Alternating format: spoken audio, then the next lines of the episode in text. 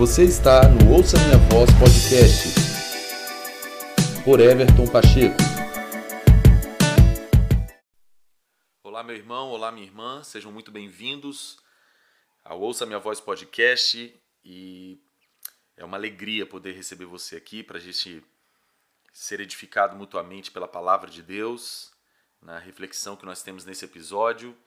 Desde já eu quero te pedir para você falar sobre Ouça Minha Voz podcast para alguém, é, para que a gente possa expandir a rede de pessoas que acompanham e também mais pessoas possam ser enriquecidas. Esse é meu propósito, é minha oração, para que o Senhor possa fazer do Ouça Minha Voz podcast um veículo, um instrumento da bênção dele para abençoar e edificar uh, todos aqueles que ele ajuntar aqui para fazer parte dessa nossa família que acompanha aqui o Ouça Minha Voz podcast. Hoje tem um episódio muito legal. Como todos, né? Eu sempre falo que todos os episódios são legais, porque se trata da palavra de Deus, se trata de coisas do reino dos céus e de Jesus, e isso é maravilhoso, não é? Bom, esse episódio eu quero baseá-lo no Evangelho de Mateus, capítulo 16, no verso 25, quando Jesus está trazendo um ensino tão, é, tão pontual, tão contundente a respeito da vida do homem com o Senhor, da, da, da entrega do homem para o Senhor, a resposta do homem ao amor de Deus, à salvação. E Jesus fala o seguinte: Pois quem quiser salvar a sua vida, a perderá. Mas quem perder a sua vida por minha causa, a encontrará. Então, esse episódio, eu estou dando ele o título de Perder para Ganhar. É, em, vários, em vários aspectos, muita coisa dentro do reino de Deus é, tem uma, uma matemática, vamos dizer assim, contrária desse mundo, dessa era, nesse mundo que jaz no maligno.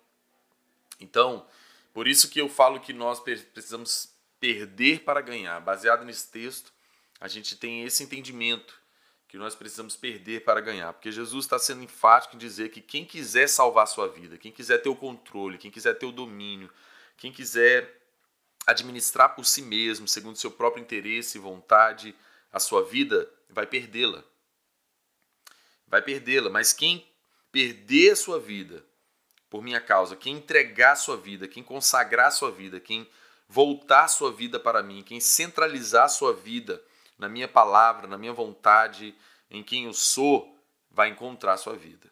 Então, isso para quem não conhece a Deus, não conhece a verdade das Escrituras, a revelação do Pai, é uma coisa meio antagônica. É uma coisa meio que contrário que o homem sem Deus é, vive. E você sabe que a rebelião contra o Criador, que nada mais, nada menos que é aquilo que aconteceu quando Satanás se revoltou, se rebelou e quis tomar o lugar de Deus, quis ser igual a Deus, maior que Deus, enfim. Ele perdeu o seu lugar. Quando ele vai propor para Eva e Adão a tentação ali no jardim.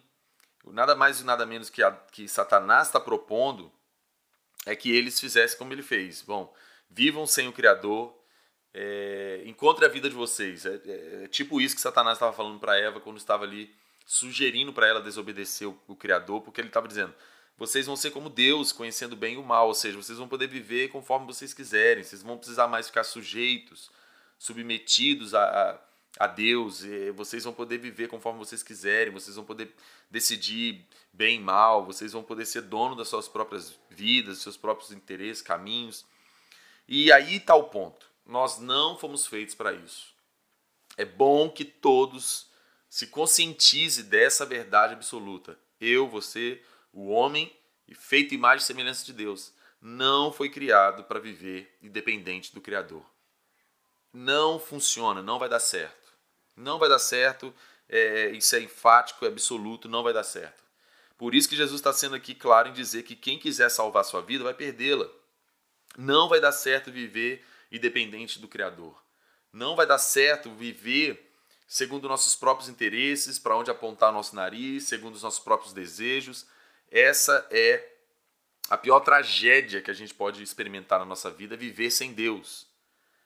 Então, se eu proponho no meu coração fazer aquilo que eu bem entendo, é, seguir conforme aquilo que eu desejo, aquilo que eu me interesso, e, independente do Pai, independente do Criador, independente da soberania de Deus, independente do propósito que Deus tem para mim, eu vou perder minha vida. Eu, é, é uma, vai ser uma corrida constante para não chegar a lugar algum e para não ter êxito em nada. Não vai ser não vai ser propício, não, não, não funciona. Nós somos feitos para andar com Deus, nós somos feitos para viver na presença de Deus. Esse é o propósito pelo qual nós existimos.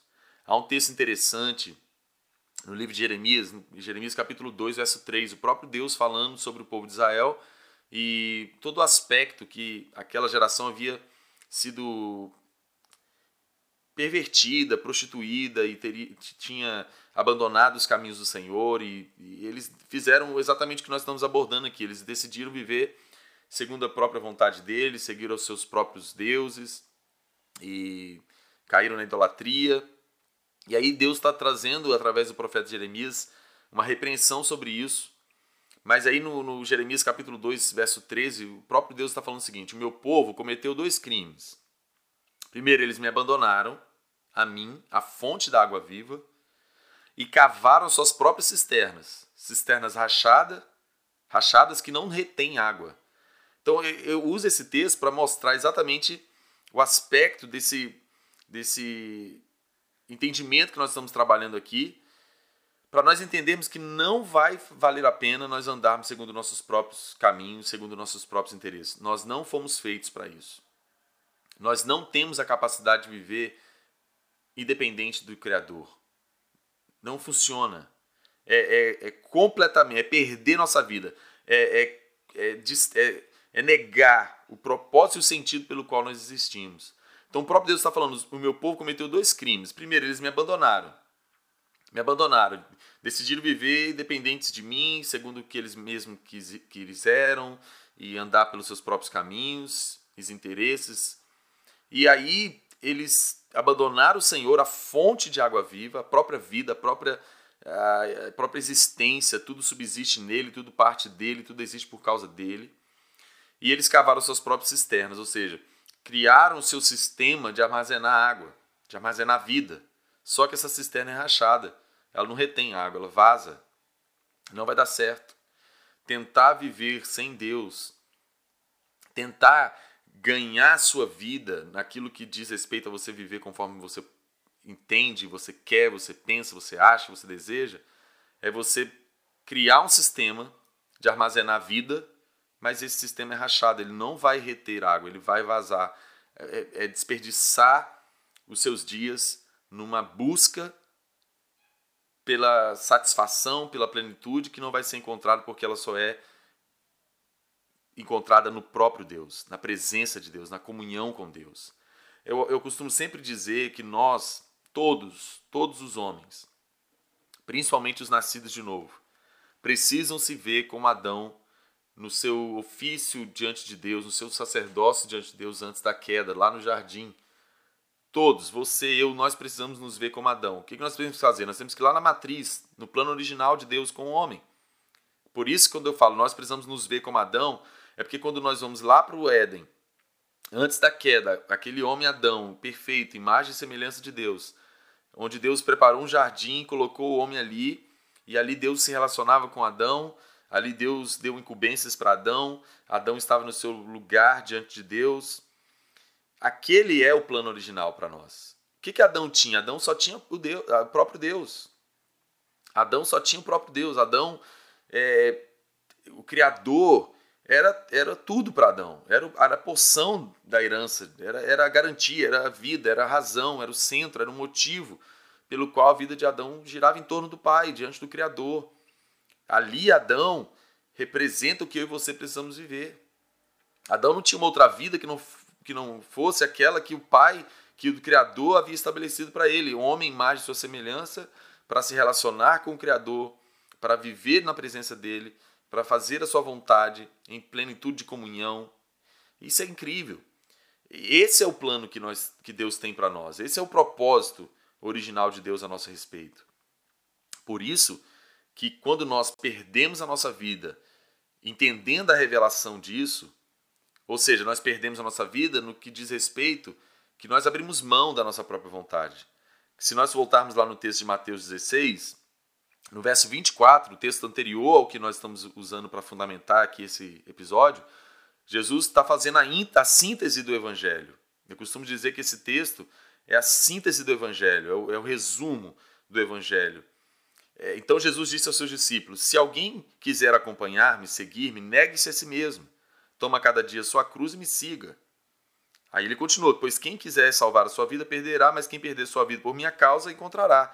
Então, quando nós decidimos perder nossa vida baseada na revelação que nós alcançamos de que nós somos como Adão, lá no Éden, antes da queda, imagem e semelhança de Deus, para estar com o Criador, para conhecer o Criador em plenitude, para se relacionar com Ele em plenitude, nós decidimos perder nossa vida, ou seja, nós decidimos abrir mão da nossa própria vontade, dos nossos próprios interesses, do que nós achamos, do que a nossa carne, nossa natureza caída almeja, cobiça, nós negamos esse mundo, nós negamos nossos próprios interesses, nós não andamos segundo o nosso próprio entendimento, nós não seguimos após as nossas próprias vontades, nós negamos, nós renunciamos, nós negamos a nós mesmos, nós, nós sacrificamos nossa vida com Cristo, nós consagramos, dedicamos.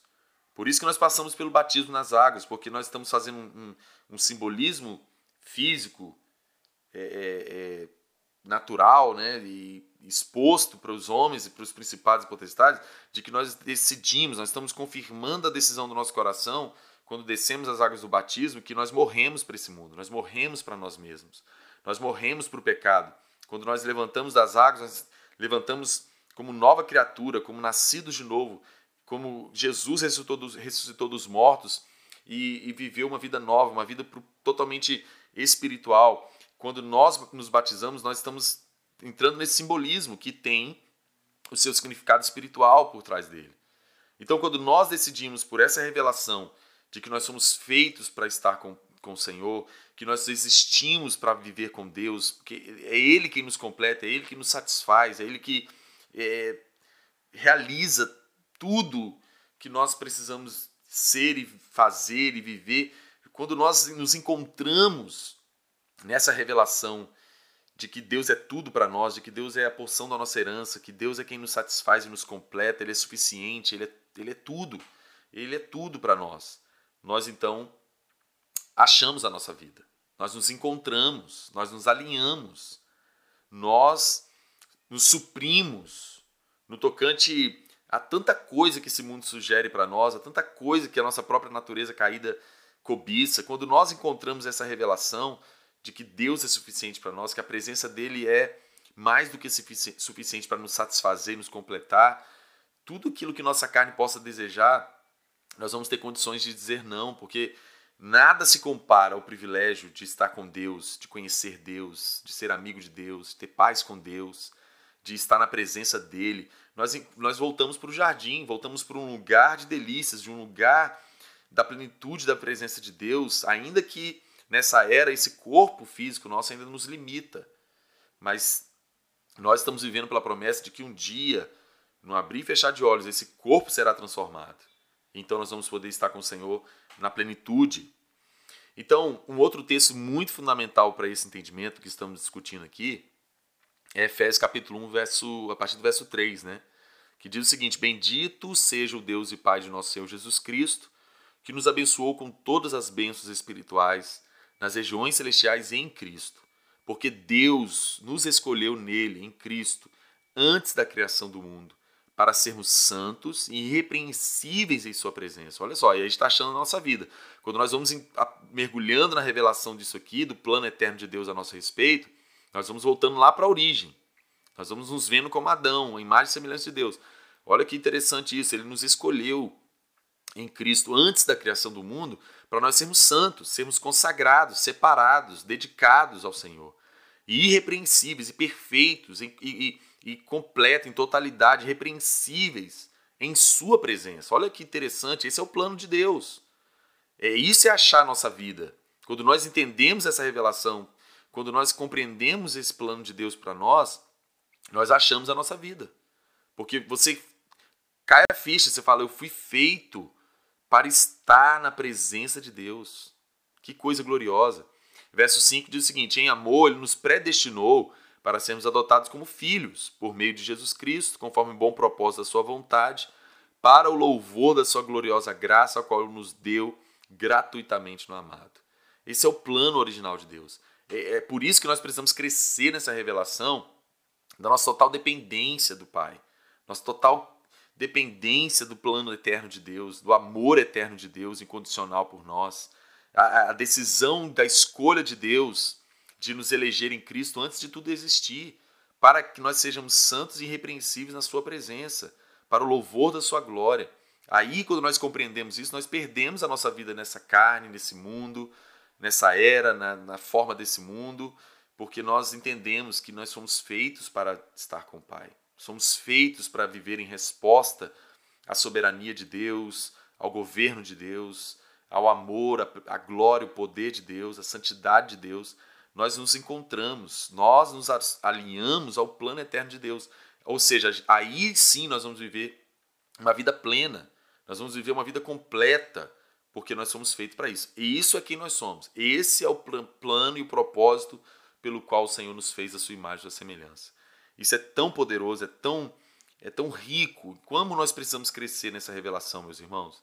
Porque ainda que a gente possa ser cristão, ainda que a gente possa ser ministro né, na igreja, enfim, a gente pode ter bastante tempo de, de evangelho, mas é mais do que isso. Né? A gente precisa receber isso por revelação, porque a vida com Deus está tá acima, está além da, do, da, do sistema eclesiástico e dessa esse, esse paradigma evangélico.